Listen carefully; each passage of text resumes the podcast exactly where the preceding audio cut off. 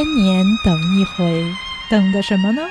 等一回宇宙中最团结紧张、严肃活泼、解放思想、实事求是、与时俱进、开拓创新的节目。我们是 Space X 未知物语。嗯，大家好，我是爸爸妈妈都是科技大潮中的弄潮儿的橘子。嗯，大家好，我是奶奶都在使用微信的蚊子。大家好，我是有一个开了微信公众号，并且自己当小编的妈妈的瓶子。隔了二十多天，是不是又很思念我们？然后我们又回来了。然后这一期呢，我们就是要聊一下，呃，新时代的各种包括高科技的工具和我们父母这一代人的关系。你们的父母，比如说有没有在用网购啊？有没有在使用微信呢？然后这里面出现的种种的故事，啊，先跟大家分享一下我自己的一个经历吧。就去年的时候，呃，我跟我爸妈一块儿出出去旅游，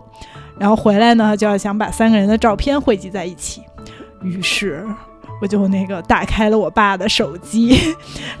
把他的卡插入了电脑里，这时候就看到了大概有十个左右的文件夹。我打开了第一个文件夹，发现里面全都是表情。我想说，啊，可能是所有的表情是不是都储存在这个文件夹里啊？没有找到照片，我就打开了第二个，又发现里面所有的基本上百分之九十全都是表情。就在我继续在想说这是不是所有的表情都归类储存在一起的时候，赫然发现中间有一张 PPT，然后就我意识到说这不是所有的表情都储存在一起，然后就打开就。不断的继续打开，然后发现每一个里面都是百分之八十都是表情，都是什么样的表情呢？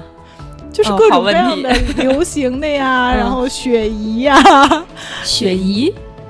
是叫雪姨，我们一起提出问题，就是那个《情深深雨蒙蒙》里面的雪姨，然后就是对他就会表情特别丰富。那你都认识那些表情吗？你你自己都认识吗？很多都不认识，有张学友啊什么的那种的表，你觉得都是你会用的表情吗？就完全不会。嗯，然后还有就是也有好多，就比如说翻白眼的猫啊什么就那种。嗯，然后而且很多是就是我没见我爸跟我聊天的时候用过的。嗯。然后同时就是说，当我录了好多呀。当我终于翻到第八个、第九个文件夹，看到了我们新拍的照片的时候，嗯，就发现就是我复制起来特别困难。嗯，就比如我要躲开各种各样的表情，经常是十张照片，然后出现好几个表情，或者说就是。呃，一张照片加在好几个表情中间，所以你在选择的时候，就复制的时候就特别困难。然后我就想说啊，原来我爸在那个旅行中，就有时候经常低头看手机，我以为他都是在紧急处理公务什么的，其实他都是在存表情，他在存表情。就是应该是这样，所以所以为什么就是说会电脑里就是存几张照片，然后它那个是按时间排序的，我们的所有照片也是按时间排序，但是照片就会不断被各种表情打断。哦，抓紧时间。对，就是在外头玩的时候 还在存表情，然后我就觉得当时就是非常震撼。我很好奇你爸的那个手机存储卡是多大的？好像是六十四 六十四 G 的，超出了我的预期。对，然后后来就是，我就好好反思了一下这个事儿，因为就是以前吧，我爸就是属于那种经常被我们说，我经常在晚饭桌上说别玩手机了，赶紧吃饭，就是那种，就而且我就觉得当时就觉得经常，就为什么吃半截饭还要看手机？其实都是去悄悄 存表情包，一个表情都不能落。对，就我以前就经常批评他，然后觉得哦，怎么饭都不吃完，就就经常反正跟说小孩似的那样说他，然后就觉得，而且他经常有的时候，比如晚上啊什么的，就特别晚不睡觉，在那儿存。表情包，到底是有多努力？我觉得你爸可以在什么小区什么什么那种老人之家开一堂什么老人大学课程，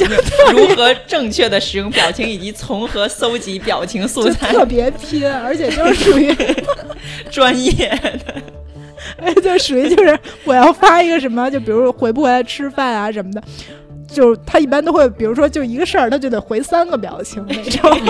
这些表情都不是微信的自带的表情，嗯，自带的也有，自带的是陛下的，然后还有好多就是那种奇奇怪怪，我觉得他可能就是从跟别人的那个聊天中保存下来的那种，所以就是。我觉得我以前吧，就觉得他玩就老玩手机啊，不好好吃饭啊，嗯。特别晚睡觉什么，就特别就特别不乖那种。但是后来呢，我觉得我仔细想了一下这个事儿，就觉得说他可能确实是在这个里面，就是他能这么拼，可能是那个确实在这里，就是让他觉得通过这个，他特别能跟年轻人沟通啊，嗯包括因为就是我爸现在还上班，嗯然后呢，在单位就也那个感觉不不 out 呀。嗯然后都能跟那个同事一块儿就很能打成一片啊，嗯这是他现在的一个卖点。对对对，所以就是我就觉得说，哎，这个其实可能是很影响到他的这个自我认同，嗯然后他嗯因此可能就会觉得说自己啊、就是还很能跟上时代潮流啊嗯什么的，所以我觉得从这个角度来讲的话，虽然我仍然觉得说吃饭玩手机是一个不好的习惯，嗯。但是我就会觉得说，哎，好像就是说也是很应该理解他们的，嗯。然后就是说觉得。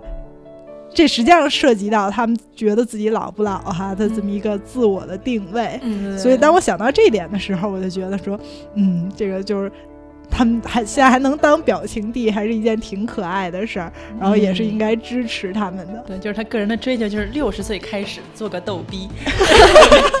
他他就是他知道逗逼这些词汇吗？嗯，还挺，就我爸还挺知道的，但是我妈可能就有时候经常就会问我，嗯哎，现在好多词儿都是什么意思？嗯嗯所以这这个背景可能也就是说，因为我妈退休了。嗯我觉得从这个角度来讲，就是人确实是你还在不在工作啊、能不能接触到年轻人，其实差别还是挺大的。对。对对对对对。哎，那你有没有问过你爸，你这些表情包都跟谁用了？你存了这么多表情包，对有没你有没都给我 用？你有没跟我聊天的时候用？那你跟谁聊天的时候用？对，我觉得还是就是说在单位什么的，就是互动都会比较多。这个问题太深了。啊，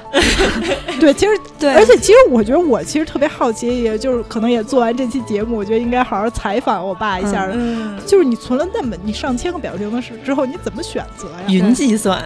嗯，对啊，并且就是到底是在跟谁用？因为因为我提出这个问题是我自己单位当中的领导的年龄最大也没有大到我们自己父母的年龄，嗯但是他们从来没有跟我用过这种表情包。它可能场景不一样，哦，这也可能公司就是文化不一样，啊你可能是那个单位就是比较正经一点儿。反正我确实是没有从过年长人那里收到过让我意外的表情包。啊，我都是流行的表情，都是从跟我爸的对话里往下保存，所以你爸很好奇，你爸工作单位的类型是个什么型的单就是？外企那种吧。啊，所以可能就对，那稍可能会比较活活泛一点。对对对对对对，对，我觉得你说，即便咱们自己使用表情的时候，我觉得也会考虑到，这群是个什么样的群呀，对对象是个什么，啊别上来吓着人家。嗯，嗯，那也就是说，嗯，比那你爸所在的外企也有外国人，外国人也在努力的保存这些表情包，并且积极的和中国的员工使用，是吗？嗯，倒不太会，哦外国人就嗯嗯啊，对，我觉得这个有，这个有。我觉得就是，尤其是外国人在使用表情的时候，他们非常关心，就是你对他的反馈。你跟他说你这什么呀？根本就、他怕换一套。然后自从我赞许了就是那个日漫初音的那个表情包之后，然后基本上他们就是那个针对了针对我的这个胃口，各种的动漫系列表情包。哦，嗯，所以就是说，他们在使用表情包的时候是心里有对象的，就是说我对什么样的人使用什么样的表情包，是吧？肯定会有。但我觉得像你爸这种的，对我觉得他他肯定都淹没在。他肯定都淹没在各种表情大海里了。我觉得，嗯就如果你有那么多表情的话，就是你要调出特别早以前的也不容易啊。对对对，啊，还蛮赞的。嗯，那除了你爸爸，还有你们家，你刚才不是说有介绍，你奶奶也赶在这个潮流之上？啊，我奶奶是一是脉相承，对，是说明我爸这渊源有字。有其母必有其子。对，然后就是我奶奶是我们给她为了让她看起来比较大，嗯所以就给她买了一个比较大的 iPad，、嗯然后在那上让她用微信。嗯，你先介绍一下你奶奶多大？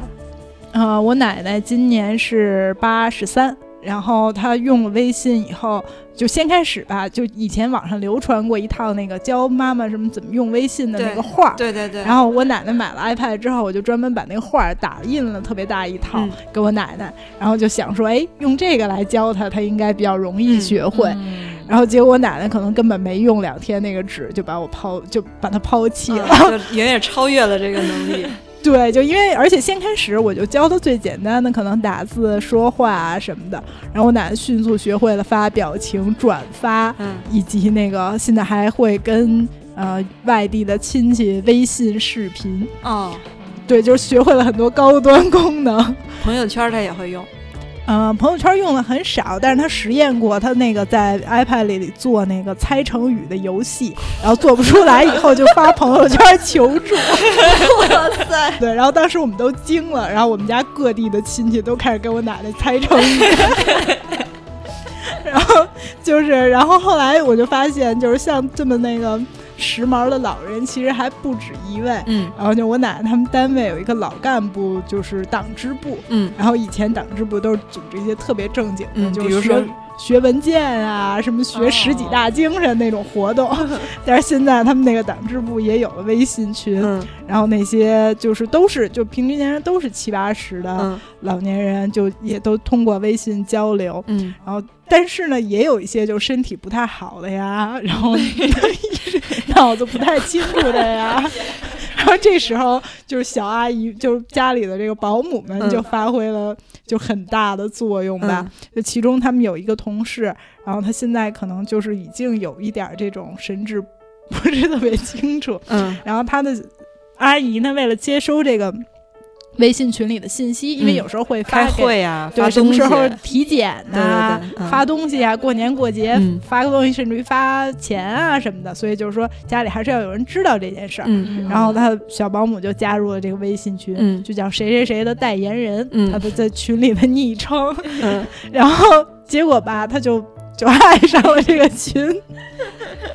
然后就开始那个就不光是原来就是说那个啊活动知道了什么的，就原来最早就是回这些，结果之后吧就开始各种频繁这个谁谁谁的代言人就转发各种信息。嗯。先开始还转发很多就是头脑干部们胃口的，嗯。就比如说什么苏联老歌啊什么的，就大家还挺欢迎的。结果他后来就开始天天就是就发各种各样的信息，嗯。然后就是经常在群里灌水，嗯。然后后来大家就就其他老干部们就也有颇有微词吧，哦哦，是吗？他们并不是热热情的迎接他。就是他们也会觉得有点奇怪，就这人代言人怎么这么活跃呀？但确实就是说这种现象都是存在，而且就因为其他人知道那个他们的同事已经神志不太清楚了，对，所以就会觉得很奇怪嘛。幸亏他还用的是谁谁代言人，如果他直接用的是谁谁的名字，就是分明谁谁躺在床上已经是植物人儿了，但是他的那个微信账号却在群里无比的活跃。对对对，所以就是说这种各种各样的情况其实是还都存在的。嗯但是从这个角度来讲，我们去我们看到一个数据，就是二零一五年的时候，嗯微信的用户百分之九十七点七是五十岁以下的。嗯，呃，这个当然就平均的使用户的使用年龄是二十六岁。对，我们都已经超龄了，哎，不能透露这么个信息，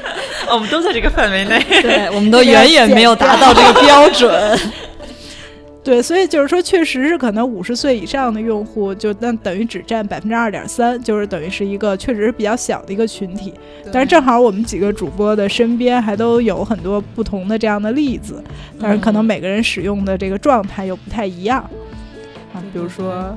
刚才橘子说，这一直是父母都是这方面的弄潮儿。对你介绍一下对对父母的使用的情况。对，我觉得一开始我一听说要聊这个话题的时候，我的我是非常发愁的，因为我觉得没得聊呀。然后就是我父母一直都是紧跟时代的潮流，而且就是一直好像也没有需要我对他们有任何帮助。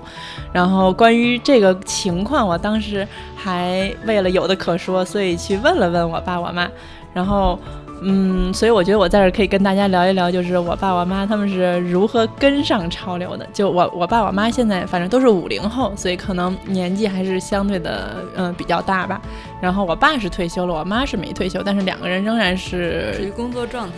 对对对，我觉得他们两个状态还确实是一直都是比较入世的这种状态，就是没有因为退休或者怎么样就把自己就是认同自己已经是那个不在这个活跃的这个群体中吧。而且我觉得跟他们一聊，我觉得他们两个其实就是仍然跟上潮流的这个方法和情况还是不太一样。你像我觉得跟我妈聊，我觉得她主要的一个情况就是她对自己的有一个身份认同，她是觉得她就是一个动手能力特别强的人，她是这么定义自己的，而且她觉得她就是对科技感兴趣的一个人，所以她会觉得她无论什么这种新的科科技产品啊或者什么的，她觉得她都特别乐意去研究。你比如说我们家那电视之前就是无论是连电视的线呀，还是连什么各种新的设备啊，然后我妈就都特别愿意去连。然后我妈说，她现在在他们各个那个同龄人的圈儿里，他们什么原来农场的那个群呐，就是那个微信群呐，然后什么他们原来的同学的微信群啊，小学同学、中学同学，她都是被誉为科技小能手，就是人家什么不会了就来问问她，然后她的态度就是说，这还用问吗？就我觉得我妈是属于特别善于举一反三，而且她就是特别就是会自己愿意去去琢磨吧。然后如果有什么东西不会，他也觉得看看就会了那种的。他也比较是愿意尝试。但是像这点，我爸就特别不一样。我爸他是觉得吧。嗯，随着年龄的增长，很多人他可能，嗯，不是不愿意试，但是他们可能就会觉得尝试的这个成本和他的顾虑会特别多。他总觉得那些什么新科技的东西啊，我一试试坏了怎么着，怎么办呀？或者什么我一发什么，就说看各种新闻，嗯，什么受骗了怎么办？对，然后包括把一些什么私人的东西，什么你譬如说什么什么自己唱的歌，一不小心发到了公共的领域之类这些呢，他就特别怕弄错，就是他觉得就是嗯年纪比较大的人，他可能身份上会觉得呃需要有尊严或者有什么，他就是出错成本会比较高，所以他不愿意试错，所以好多人可能就不愿意去试。但是我爸的那个解决方案，就是我爸他也是紧跟潮流，也不太会依靠周围的这种，就是不会觉得好像需要依靠吧。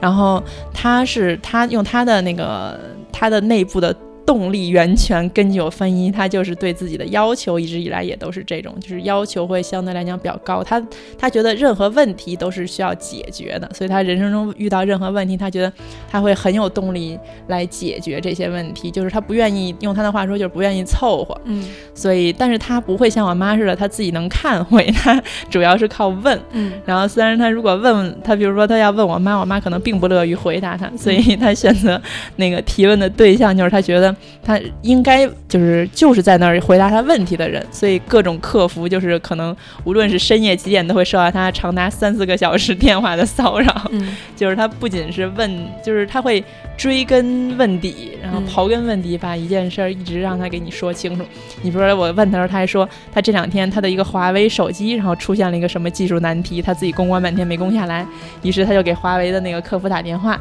然后给跟客服聊了那个什么几十分钟之后，客服说你这个问题我现在也弄不懂了，那个你等周三的时候我们技术人员来的时候，然后让他给你回电吧。所以，然后他就说：“你看，现在这些客服就是水平不行，然后聊到技术问题就回答不了了。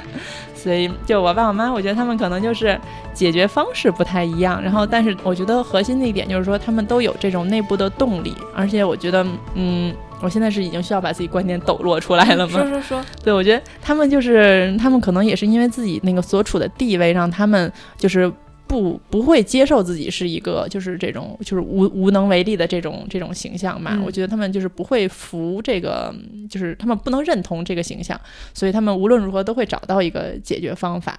而且他们可能相对来讲找到解决方法的途径比很多同龄人要容易。你比如说，他们毕竟都是老师，所以他们如果即便是需要问的话，他们找个学生问一问呀，周围的年轻人也比较多，所以他的这个渠道还是比较畅通的。以及他们一直都是在这个社会的。就是他是有这个自信，有这个，就是他不会说因为我不会了，他就觉得哦，他就觉得哦很自卑或者怎么样，不敢跟别人问，这个也不会。他们会觉得我不我都不会，别人肯定也不会，所以他们就会去问，或者说我不会是因为你们做的不好，所以他们会觉得你们没说明白，你们这个做的。就是用户体验差，所以他们会觉得我理所应当的，就是就是会去问别人这个东西应该怎么弄，他们不会觉得这是我自己的问题或者怎么样。所以我觉得这两方面的原因吧，我觉得让他们还是能就是一直跟得上潮流。不知道你那个瓶子家是一个什么情况？我想我想先问一个，就是有一个前提是你父母认为自己是老人吗？我觉得这是一个好问题。嗯，谢谢鼓励。不，一般大家这么说，不都是说那个言文这就给我个时间想一下？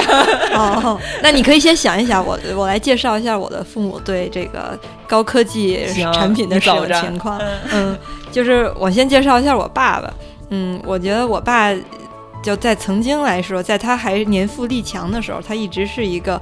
嗯，新新科技产品的弄潮儿吧。而从全世界可能还都没有怎么开始使用电脑的时候，他就已经因为当年从在国外工作嘛，就开始使用二八六电脑处理问题。我大概是在小学三年级左右的时候，我们家就拥有了三八六电脑。嗯，然后，嗯，他周围的同事朋友买电脑、传电脑、修电脑，也也有很大一部分都是由我爸来完成的，所以他一直认为自己是一个，嗯，科技潮人，嗯，在科技领域的时尚达人。我觉得至今他也是这么认为的，嗯。我觉得就是对于男性来说，很多新的科技产品就跟女性们买包包一样，就对他们来说是玩具嘛。就我觉得我爸可能真的是把这些东西当成就是新玩具一样那样去关注，他真的是特别有热情。对他，他是特别的关注，他也了解嗯最新出的产品是什么。但是这些年我会发现，他虽然知道最新出的产品是什么，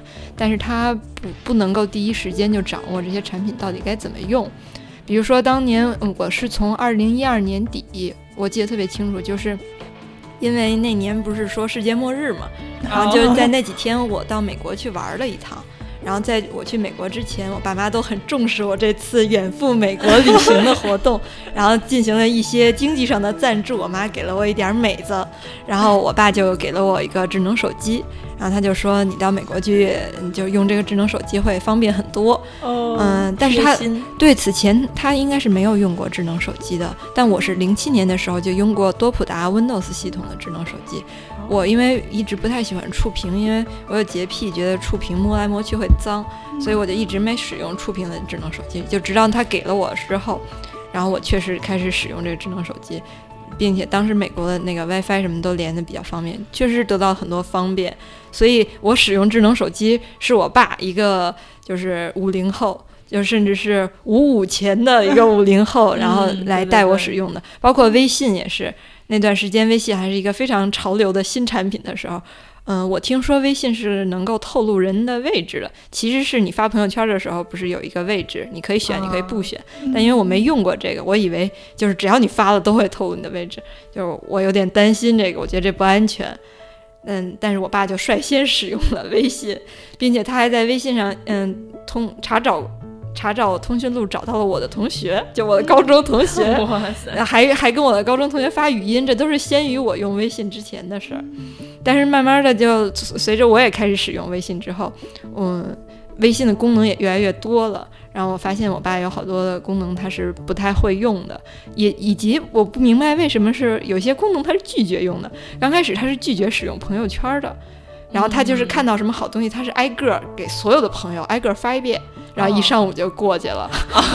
然后有人回他，有人不回他，他们都是互相，你给我发一个，我给你发一个，彼此完全不交流，不是不彼此不用语言交流，就是你给我发一个，我给你发一个。然后后来可能因为嗯朋友慢慢越来越多，他发不过来了，还是不知道什么原因，他又开始使用朋友圈了。然后再加上嗯现在从。去年开始不是有红包的功能吗？嗯，就微信红包的功能。嗯，微信红包，如果你就是想要大额的发出去的话，你不是要绑定自己信用卡吗？嗯，他们对这个都还是比较忌讳的。我爸是，就是直到我和我妈逼他给我们俩发红包的时候，他才绑定了一张信用卡。此前他都是觉得这个途径很不安全，就是他对这方面还是很警惕的。对，我觉得这父母可能更敏感一点。不是，但是我觉得反而好像父母有时候会。就是他们有的时候会对这些觉得不安全，就觉得特别敏感，但也有的时候有些东西他们就会就不是很就我们觉得不太安全的东西，他们就会一旦接触，他们反而就是就他们的判断就不会，就像比如说。比如说，我妈在手机上下一个 A P P 就买理财，然后可能挺涉及挺多金额的，然后我就觉得会说说啊，你这就在手机上这么操作是不是？而且你你也得绑定卡嘛，是不是就不是很安全？然后我妈就会觉得啊，就还好吧，就她就不会觉得说这东西会不会有安全，就她反而就是其实可能也是她了解不够，就她就没有这根弦儿。所以我觉得有的时候就不一定是他们都更谨慎。嗯，对对对，是一个信息汲取渠道和方式的不同导致的，这个对不同的渠道的敏感度不一样。哈。对，嗯，然后再说网购吧，就是微信只是其中的一个工具嘛，就是所谓新科技。嗯我我爸是一个网购的沉迷者，呃，我我就是我向广大听众朋友们透露一个消息，我是一个呃疯狂的哈利波特迷。那我的《哈利波特》这一套书最早就是我爸从卓越网上给我买的，那个大概是零零年左右的事儿，就是那个时候他就已经开始涉涉足网购了。然后现在呢，他就是更是每天都有他的快递，他不光给自己买，他买来好多东西就是买来他并不用，他送人，嗯，然后就是每天他要寄快递，他要收快递，然后寄快递，对，因为他买来有的是送人的，哦，呃，他和朋友的交往也都是，就是跟人家要人家的地址，然后给人寄一锅什么的。然后呃前几个礼拜我回家看我爸正在那儿追他的快递单，然后我说你在干嘛呢？他说他买了一双鞋不合适，还在退货，跟人家换。然后前两天我跟我爸打球，我说你那个换好了吗？他说对方已经收到了，还在等对方再给他寄来一个新的尺寸的鞋，天天都在网购。太高端了。对，真的真的就是一个网购沉沉迷者。嗯，嗯，除此之外，还有就是年轻人比用的比较多的就是滴滴打车。嗯我是一个比较落后的年轻人，因为此前滴滴刚开始使用的前两年，也是爆出了一些负面的不安全的新闻。我本身打车就不太多嘛，嗯然后我一直觉得这个渠道不太安全，也也不认为自己需要它。嗯，直到最近。然后我觉得，就是作为一个年轻人，必须要使用年轻人都使用的东西，我就尝试了一下滴滴，发现真的是非常方便并且便宜。可能因为新用户还有好多优惠什么的，然后我就使用了一下，使用一下，我觉得真的是又方便又便宜，我就开始介绍给我爸妈使用。然后我还去问好几个滴滴的那个司机，我说你们有没有老年人来坐过你们的车？他们的回答都是没有，都说四十多岁算。我说四十多岁不算，然后就说嗯，老年人就是没有，有父母就是孩子给自己的父母打车，把父母送上去，然后也告诉父母车钱我已经给你付过了，你不用管。然后到了之后你就下车，你就该干嘛干嘛，有这种。然后我就觉得我应该让我的爸妈用这个。因为他们住的离颐和园比较近，然后但是经常嗯堵车啊，或者是限行啊什么的，再加上颐和园附近停车也不方便，他们有的时候就不选择开车。但是坐公交车虽然就是很近，但是因为路不好走什么的，就特别堵。嗯，我觉得他们如果用了滴滴的话，就非常方便。第一次我和我妈，就我带着我妈用这个滴滴打车的时候，从我们家打到颐和园，真的只花了三块钱。哦，有优惠券儿哈，对，有优惠券，然后你停车的话都要花至少十块钱，对就是停车费。对对对，然后他们就觉得这个挺方便的，后来就我爸也开始使用这个，嗯然后使用这个就出现一个很好笑的现象，嗯，他们使用这个觉得很方便之后，据我妈说，我爸在各处聚会的时候都开始跟人说他用了这个，并且教人家怎么用。然后对我妈说，他也明知道对方可能并不一定会使用这个。但是我妈说，她这个行为是一个就是显摆自己呃使用了新产品的这么一个行为，我觉得就是很可爱，就是很有意思。我觉得如果嗯别的人能吃了他这一发安利的话，也是一件很好的事儿。是所以我就觉得，就是父母们还是应该多尝试这些新的东西对吧。你想，嗯，其实出行嗯需求比较多，并且需要一个比较好的出行条件的，就是中老年人嘛。而且对他们来说，如果是采用线上支付，不涉及到现金交易的话，他们的感觉也会像我们买买买刷卡，就是无感，觉得并没有花很多钱，并且如果你觉得他花了很多钱，你也可以发红包给他，嗯然后他相当于他也就没花钱，嗯，而且短途啊或者什么，包括他们买个菜去个超市什么，这都是并不多。至少比出租车要便宜，他们也没什么负担，我觉得这是一种很好的选择。嗯，哦，这我还不知道，家长都不用。蚊子，你家长会用滴滴打车吗？嗯，我爸会用，我妈不太会用。那是因为他们没需求，还是说他们就是嗯，可能会需求也不是，但是也确实可能是就没下载，不太会用那种。那他们知道这个东西？对，知道是知道，就是他们会跟我说：“哎，你去那个滴滴一下吧。哦，对对，那还真是。我觉得我爸妈好像就都会用这个，我也没想过会有人不会用。不是，而且你爸妈应该都会开车吧？对，都会开车。对对对，像我妈她不会开车。嗯，我第一次给我妈演示的时候，我告就是滴滴上不是会显示有好多车都在你附近，然后有哪辆车来接你了，我妈都觉得很新奇，觉得像周围有一群小蚂蚁在准备服侍她 一样。嗯，对。啊，那对，但是像我奶奶现在也会说，哎，你去滴滴一下吧。那她她对她自己没有用。哦，嗯，就是，但他很清楚这个东西是干嘛的。对对，他他就觉得说，你去滴滴一下和你去打个车其实是一样的概念，是不是？嗯，对。他不会就是说你去打个车，嗯，就是他可能会觉得说这样会不会更方便？嗯，他们也没有有这个概念，也不会嘱咐你。比如说最近滴滴又爆出了好多负面的新闻嘛，比如说深圳说抓了。八八百个还是八千个，就是有犯罪，八千个，对对，有犯罪记录，其中一千多个是重罪。对对对，这时候他们看到类似新闻，他们会不会嘱咐你，你别去滴滴一下，你打正经出租车，会不会这样？这个展示倒没有。另外，也有的时候我用，我也是用滴滴打出租车，也有的时候对，所以就说这个就还好。对对对，对，那我觉得根据你刚才问我的那个问题，我就是想回问一下你们二位，你们觉得你们父母是老年人吗？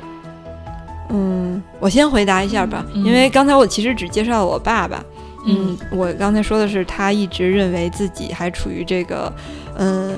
还还处于嗯叫什么新科技的弄潮儿，但是能力上其实已经有点不足了。嗯，但他其实不愿意承认这一点。我觉得你打算让他们听吗？嗯，应该会听吧。嗯，我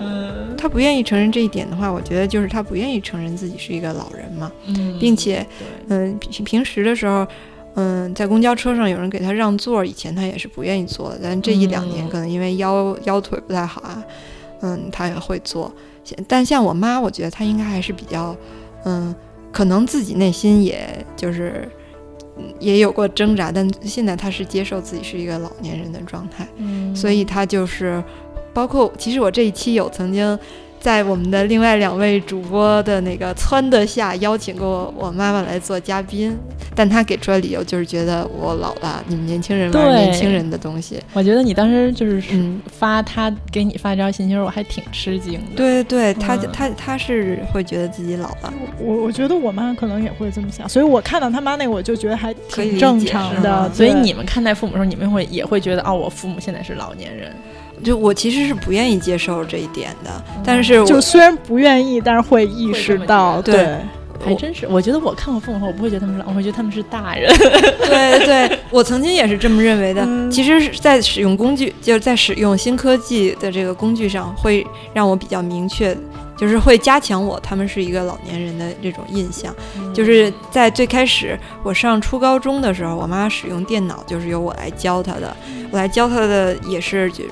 就。是像刚才文字说的，嗯，网上不是有画图教妈妈怎么用用微信？我当时差不多就是用同样的方法，不是画图，也也有过画图，就画文件夹在哪儿，或者画画那种图标是什么样的，就是一个一步一步的给他写下来，然后就是先是带着他做一遍，然后写下来。然后让他在我不在的时候，自己按照我们写的那个步骤自己去重复。那个时候他还没有退休，所以他公司也是有年轻人，在他就是遇到困难的时候，也是有年轻人帮他去解决这个问题。然后在智能手机已经风靡了之后，他也会认为这个东西就是他不需要去玩了，就就就说我用手机打电话发短信就足够了，我需要那些。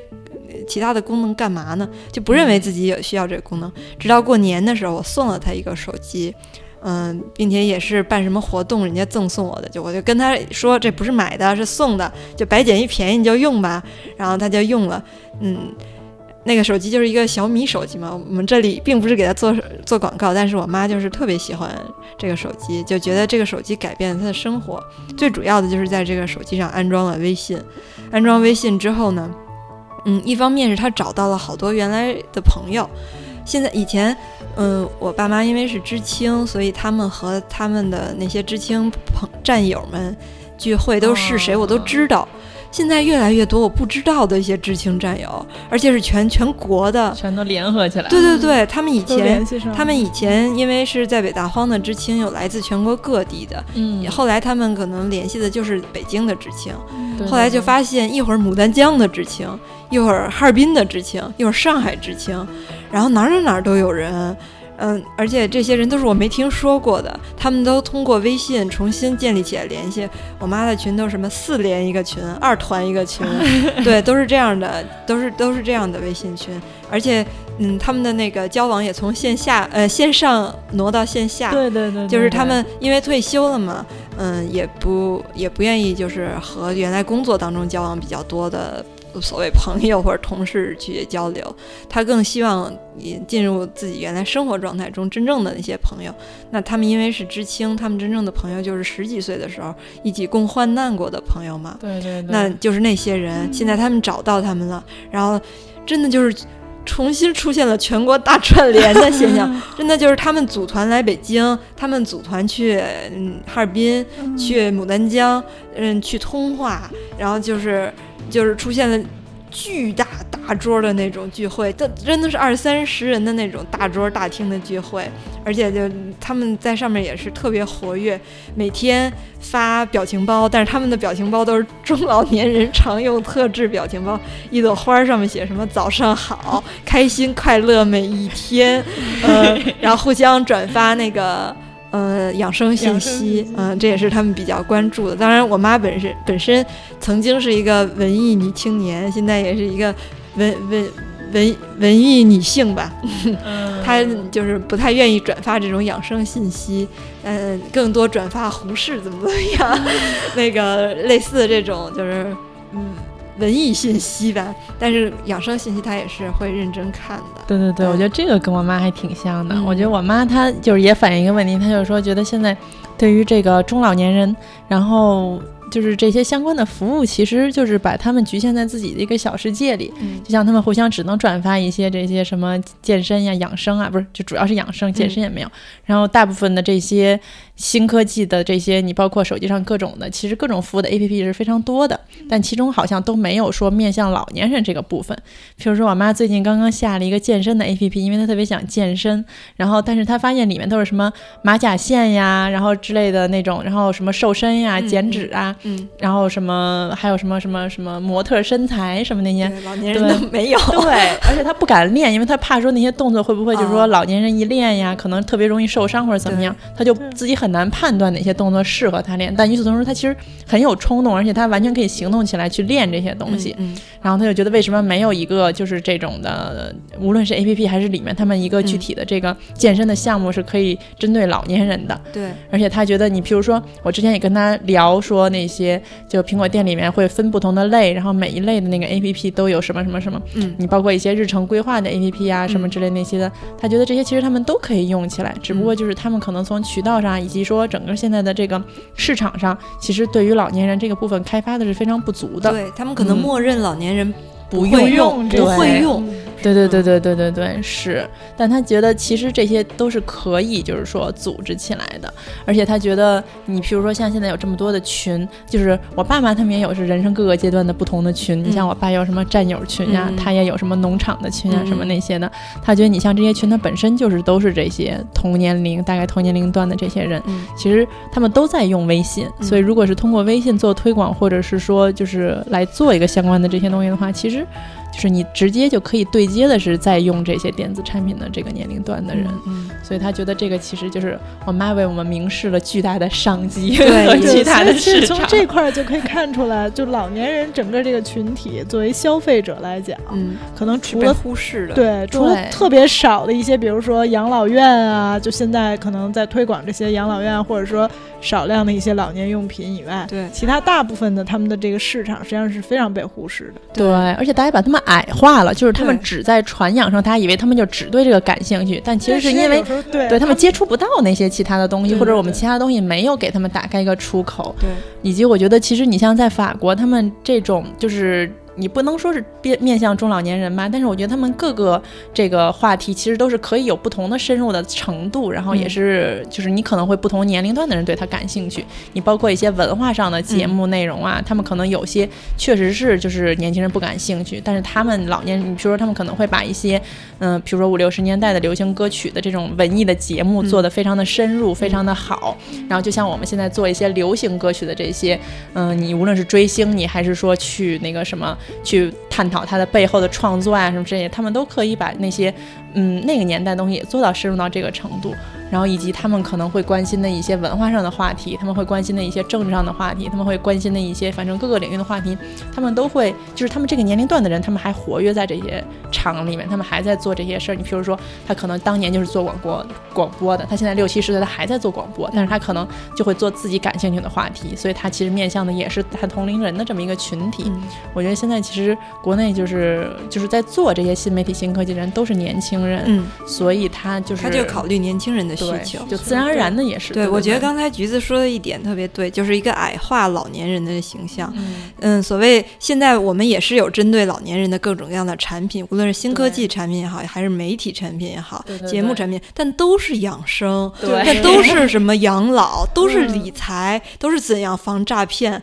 好像老年人除了这个不会干别，撑死了跳跳广场舞。但实际上，我给大家介绍一个我们家的那个。自认为是老年人，但我我也是，其实还是愿意把他当成我的长辈大人来看待的。我妈妈她。就是一个微信公众号的小编嘛，她因为自己是一个曾经的文艺女青年，并且就是伤痕文学就是从知青们写东西开始的嘛，嗯嗯，她就是一直也有一个做编辑的梦，所以他就开了一个微信公众号。他开了一个微信公众号，里面放的全都是他们的那个知青们写的文章、写的诗，介绍对我们家的各种妈姨什么的，关注一下。我现在向大家隆。对 隆隆重介绍一下这个这个微信公众号，叫做“情系北大荒”，也是一个很深深情的这么一个。咱们这节目能做广告贴片 对对，微微信公众号里面就是他们扫码关注，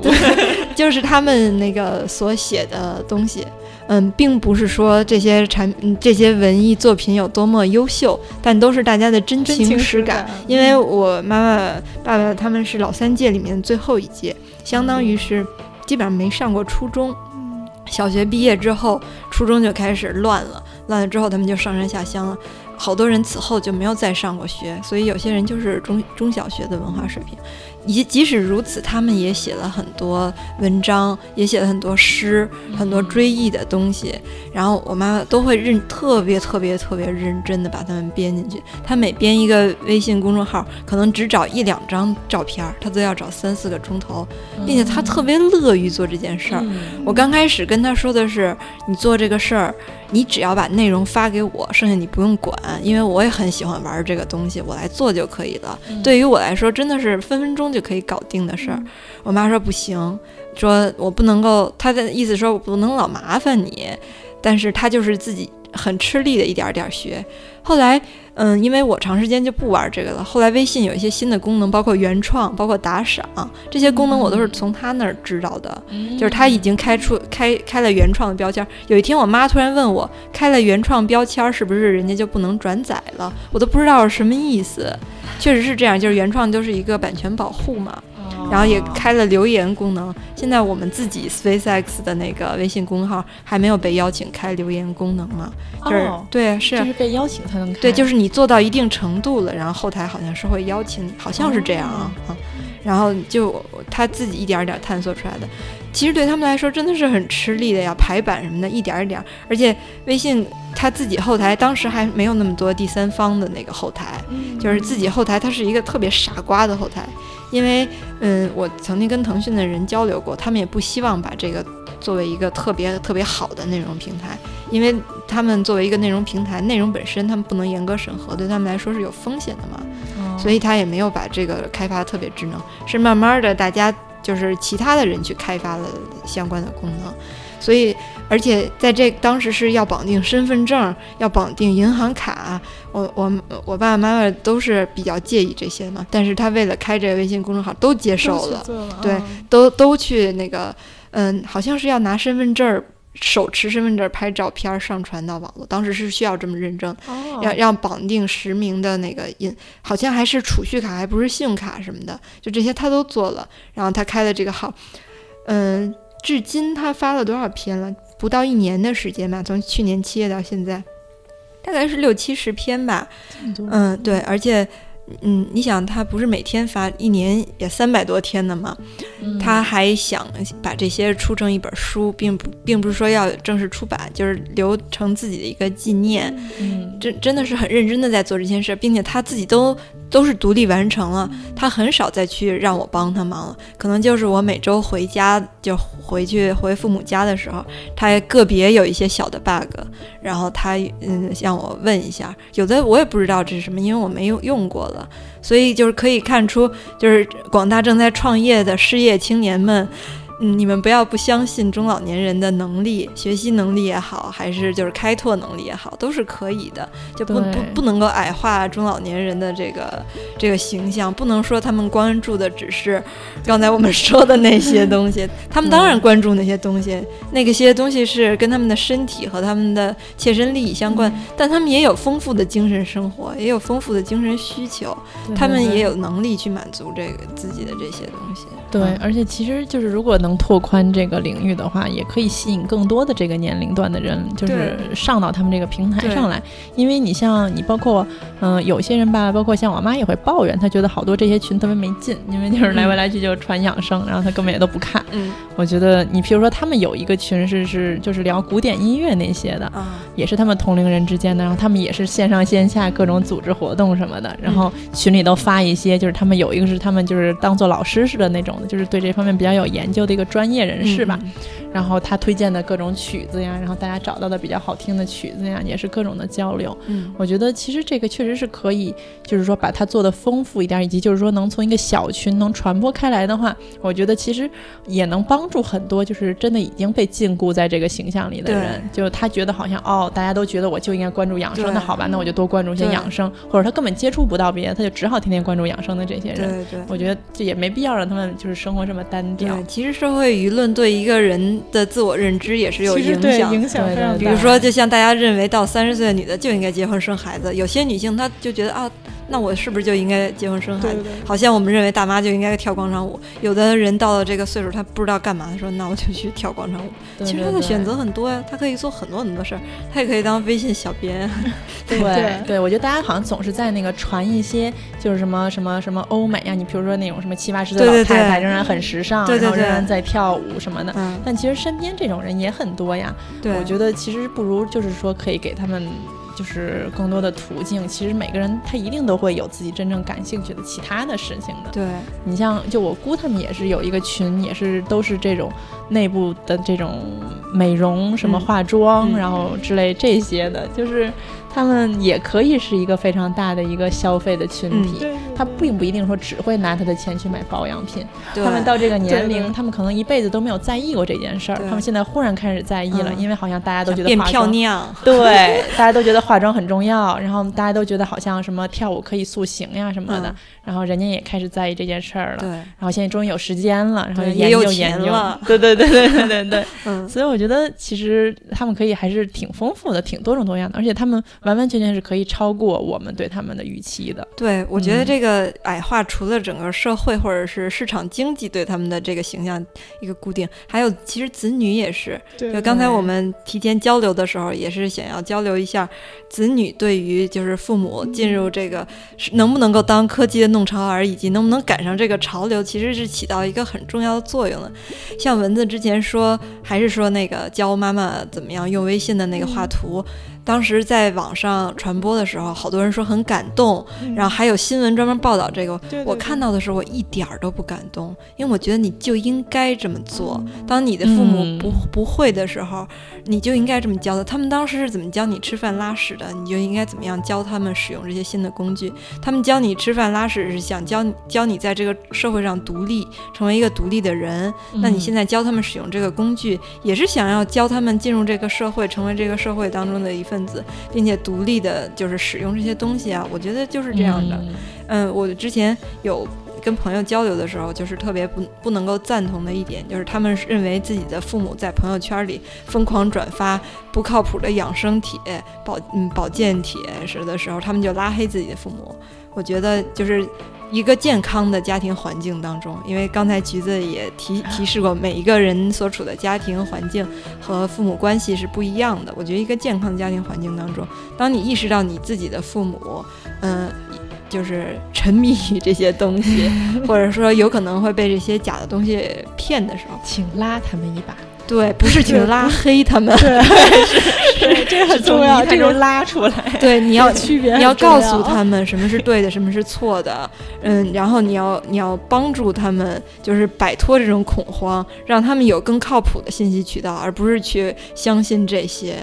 对，我觉得这其实就是你说更靠谱的渠道，这个也确实很重要。就像包括很多时候，我觉得他们信很多东西吧，其实是因为他们没有更多的替代的渠道。对，然后包括好多时候，就是当然这可能跟科技不是那么直接相关，就是好多时候他们信哪些骗子呀，就包括不管是线上的还是那种小区里推销的什么的，就因为那些人对他们态度特别好，但是他们是抱着目的的。对，但是其实很多时候也是说明，就父母们平时没有。有那么多人跟他们说话呀，没有人对他们那么亲，对，尤其是年轻人哈，人性都是有弱点的。这种对，所以这时候，如果就是说，如果孩子能就是说更多的跟他们交流啊，然后更多的给他们把这个缺口稍微。稍微至少补上一点点的话，他们其实可能就也没那么容易被骗了。对对对对，这个我觉得刚才咱们聊的时候也谈到一个问题，就是说其实这个整体上是一个社会边缘群体的问题，而不仅仅是一个年龄的这种代际关系的问题。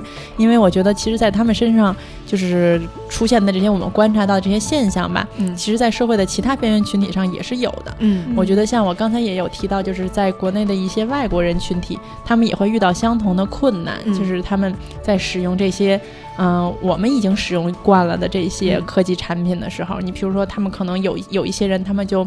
嗯，无论是语言上的障碍，还是说他对这个东西根本不了解，或者是没有人给他展示过怎么使用，他可能不会使用滴滴打车，或者他不会使用这些嗯 A P P 去医院挂号，所以他可能根本没有，就是他没有办法去医院看病，嗯或者是说他对微信的使用也是非常的不熟练或者之类的。以及我觉得，嗯，刚才文字说的时候，我又想到，你比如说一些嗯大城市的流动人口，其实他们可能对于这些电子产品的使用，可能就是仅限于。聊聊天儿、打打游戏，他可能很多其他的功能他也是不太熟悉、不会使用，所以他也没有使用。以及我觉得他们就更大的问题就是他的信息渠道是非常受限的。他可能没有工作，但他可能不知道我可以上一些 A P P，就是找工作的这种的，里面其实信息是非常多的。然后他可能嗯自己没有什么文化，但他可能不知道就是这些新的这种的手段可以帮助他。对，就可能比如说他可以用发语音，他可能觉得我写字我可能不是那么方便，但其实其实他可以通过。说话来解决这个问题，对对对，就是他可能会有一些这种网络课堂呀，或者之类的，网上很多的这种各种不同的网站或者什么，他是可以接触到一些他需要的这种应用的信息的，就是他一些掌握技能的这些手段。不过我确实觉得，就是在现在整个移动互联网的这方面，还是极大的比以前要拉平了这个不同的社会群体的这个门槛，还是降低了这个门槛，拉平了大家的这个水平。确实，因为以前可能。尤其是一些比如流动人口啊什么，它有一个固定的电脑很难。嗯，但是现在你看很多的各种各样，大家都都有一个手机，就就是确实是很多比以前的这个差距，确实是要比以前要小。他们却只用它来打游戏。他也不是纯粹用来打游戏嘛，在他打游戏之余，他也接个电话。不是，他多多少少还是比以前连打游戏都没有，以及什么什么都没有的时候。对，而且对你这个是在特定的，比如说他可能平时会用它干点正经事儿，但是在地铁上他会打游戏。嗯，就这是一个有偏差的观察，可能是。对，那我们还是聊回来这个话题。对，从这个角度来讲，我觉得也不应该歧视，就是说任何一种。就是活动的方法，就比如说我们，我觉得虽然说刚才大家经常拿这个养生作为一个靶子，但是我觉得，比如说老年人们通过这个看点养生，虽然有些可能信息确实是不太那么呃确凿啊，确实有，而且矛盾冲突啊什么的，但是我觉得就是我们也不能因此就说啊，你看你你还信这些，你就太没文化了，或者你怎么还能那个就，而且就是说，包括就像你去，比如说刚才说老年人不光会跳广场舞，还可以那什么，但也不还可以能蹦极，对但也不能因此就歧视这个跳广场舞 对，没错，嗯，对，所以就这个其实是每一种，就是应该给他们更多的选择。对。但至于他们选哪一种，还是应该是尊重他他们，他们想选哪种都是可以的。而且给他们多提供一点可能性，多一些选择哈。对，对，就刚才我们在交流的过程当中，橘子也在问我，我也在问橘子的一个话题，就是你觉得你的父母老了吗？或嗯或者是就是我觉得从就是我们就是从这个切入点，就是说我们嗯使用工具的这个角度上说，就是怎么你们会由这个来判断自己的父母老了吗？对，真的确实是这是一个挺大的影响确实是一因素方面吧对对对。就是会觉得，当我的父母不愿意、不不会使用这个，或者不甚至都不愿意学这个的东西，嗯，时候就你会觉得他是有点儿老了，不再是大人了，而是老人了。对，以及就是我觉得还有一个就是说，他是不是能接触到就是当下无论是流行吧，还是说大家普遍接受的观点呀，大家都知道的一些信息呀，就是说他从这种信息渠道上和从这种的文化应该叫什么，就是文化实践上的一些区别吧。我觉得嗯这个我觉得可能也挺重要的。嗯你比如说他们现在会讨论的话题，他们现在会干的事儿，对，是不是就是说，无论是说你真不真，就是说是不是在你兴趣点的中心，嗯但是你也知道或者你也感兴趣，如果他们一直在这个圈儿内的话，我觉得也不会觉得他们是老年人，或者说他们已经就是被那个整个社会大潮给给已经给拍出去了之类的。向大家推荐一篇嗯这个我之前在微信上看到的文章，就是来自于吴晓波写的一篇文章。吴晓波他曾经是新华社浙江分社的记者，然后后来慢慢的就是脱离体制，然后成为了一个，呃，刚开始也是一个媒体人嘛，后来变变成了一个就是投资者还是什么创业者之类，反正就是什么时薪他玩什么吧。他写了一篇文章，叫做《淘汰人的从来是工具而不是年龄》。然后他在这个文章里刚开始介绍自己曾经在新华社工作的时候，写稿子都是那个刀耕火种的年代，就是大家拿手写，然后编版也是爬格子。当然他们可能不一定涉及到编版了。然后后来他说，在这个情况下，九五年的时候他就开始买了电脑，然后嗯，同事们老同事们都嘲笑他说。那个国家已经什么都给你配了，你也不需要用到这个东西。你花这么多钱，他用半年工资买了一个电脑，干嘛用呢？后来很快他就尝试到了，但他就得到了买这个电脑的那个好好果子吃，就是他变得更快了，他的资料搜索也更多了，他的存储能力、他的反应能力、它写稿的速度都比平常快了。然后现在他就说，他就说，那现在我们来想一想，我们这一代人是怎么淘汰上一代人的。他说，他觉得不是我们比他们更勤奋、更聪明，就是而是我们比他们更乐于接受新的工具。我觉得这个他说的是有一定道理。反正我当时看到这一句话的时候，还是觉得挺有触动的。觉得就是当嗯，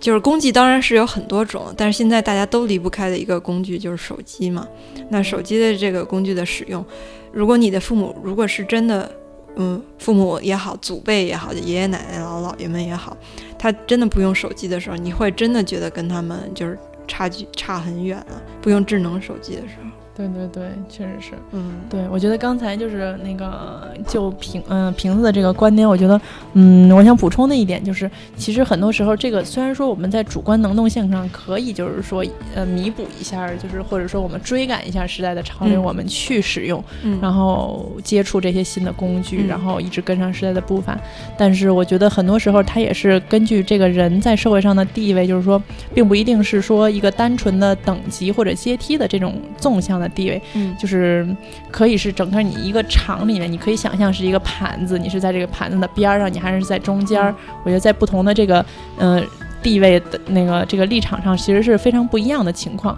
嗯就譬如说，你可能如果是一直在这个盘子的中间儿的话，就是相关的信息和资源你是非常容易得到的，嗯所以可能你会对这些东西就是自然而然的你就能跟上趟儿，嗯或者是说你稍微努力一点儿你就能跟上趟儿，嗯或者说你很容易的能知道你去哪儿去找这些信息，你就能跟上它，你甚至知道你知道你知道这个这个节奏是什么，你知道这个世界在发生什么。但是可能在盘子边上的那些人，他根本就不知道这个世界在在发生什么，我现在需要做什么我才能跟上趟儿，或者说新工具是什么，我要去学什么。他可能就是莫名的觉得，哎，我怎么被甩在外面，发生了什么，怎么了？然后他就已经被甩甩出去了。嗯然后，所以我觉得好多时候这个毕竟是客观的这个状况，也是对他影响很大的。嗯我觉得这就包括你，比如说周围的人，对吧？如果他周围都是一群就是根本不使用手机的人，他也会自然而然的觉得啊、我不使，也就是说不使用智能手机，他会觉得不，大家都不使，然后我为什么要使？关键的，还不是说你觉得你自己不跟上趟儿了，而是有些人能意识到自己跟不上趟儿，对有些人可能根本都意识不到自己对跟不上对趟儿。对对，以及就是说，他如果真的是经济能力不允许去的话，他一一个月就挣三千块钱，他房租一千块钱，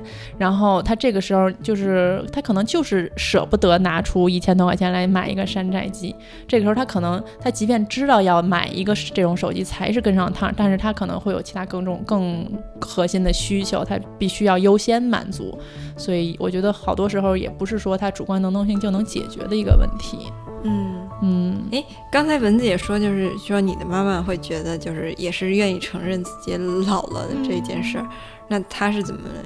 表现出来的？在这个工具的使用上，她有没有示弱，并且努力的学习？对，我觉得她还是跟你妈的这个状况会比较更像一点吧。她可能会觉得，她可能会觉得，就是说很多东西她就不是会很会使了，然后很多东西他可能会经常问，就说是什么意思了呀？是网络新词语都是怎么回事儿啊？对，对，我觉得就是，其实对，如果我们的听众当中有一些中老年的听众的话，我觉得就是承认自己老了也不是什么坏坏事。虽然可能每一个人都不愿意接受，像我们现在也不愿意接受我们的年龄都达到了一个什么什么的 数值，但是就是，嗯，如果你。嗯，发现自己已经开始落后于这个潮流，你想要，你还是想要追赶它，而不是就接受了这个现实的话，那你首先还是要接受，就是老了不会了，那你对对对。去学，你有可能会比那些嗯不接受自己老绷了，着。对绷着。嗯的人，就是赶上的更快嘛。对对。对，嗯。我觉得就是说，大家对于老的定义其实不太一样，嗯。所以我觉得嗯可能有些人他可以承认自己老了，有些人可能确实是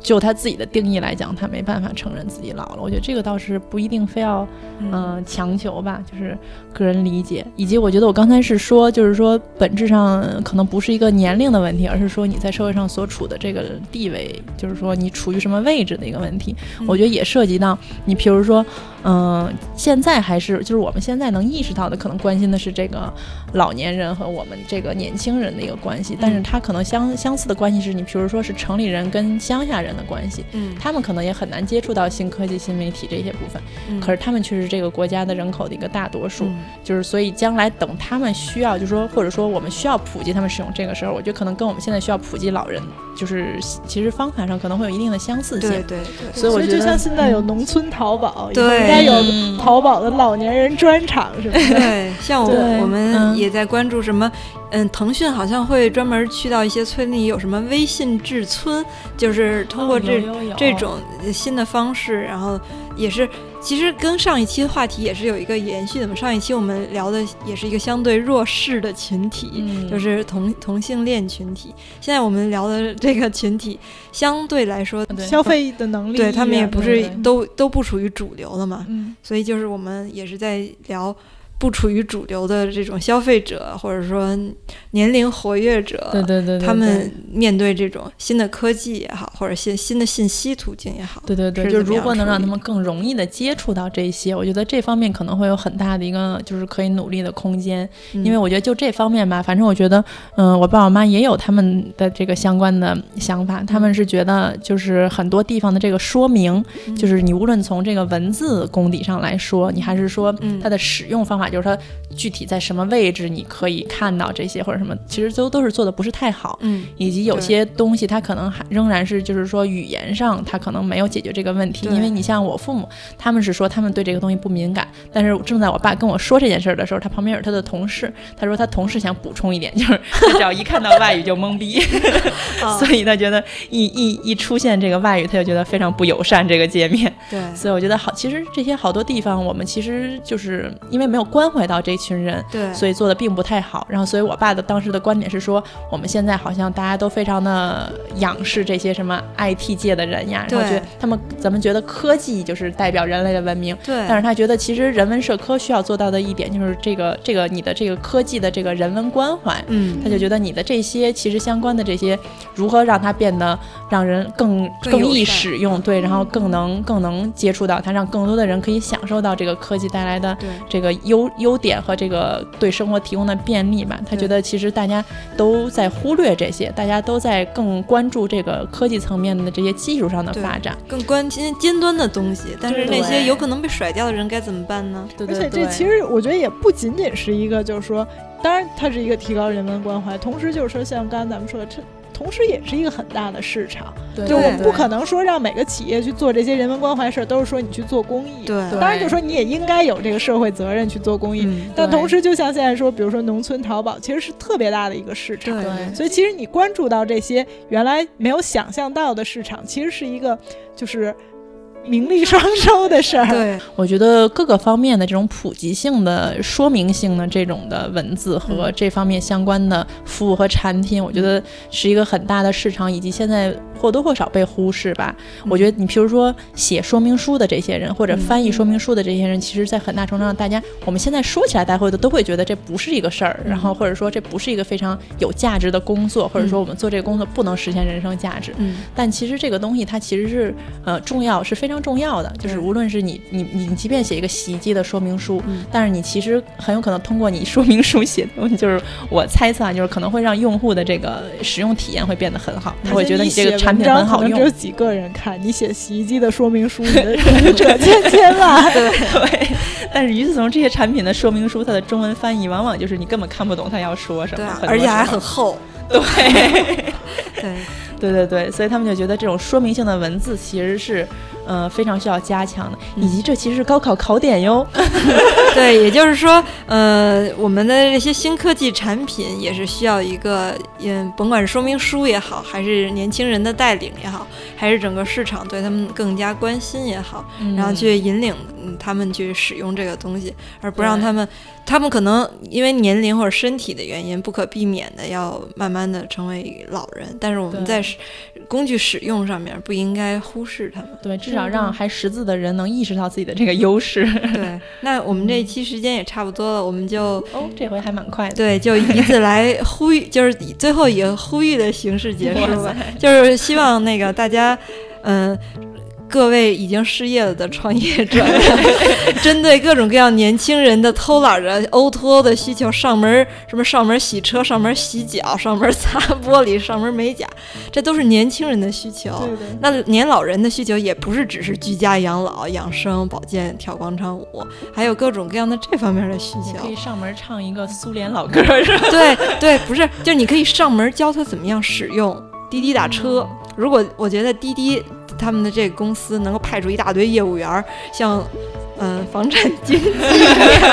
开门入户的去教老年人们怎么样使用这个，带着他们使用这个，专门发给六十岁以上用户一一大那个优惠。对他肯定还是应该是能开用户粘性非常高。对，并且开辟一些新的那个那个用户救护救护车服务是吧？对，行，那最后我们设计的就是几位主播希望向听众们献上一首歌曲。嗯，这期节目就到此结束。嗯，下面请。请您欣赏。革命人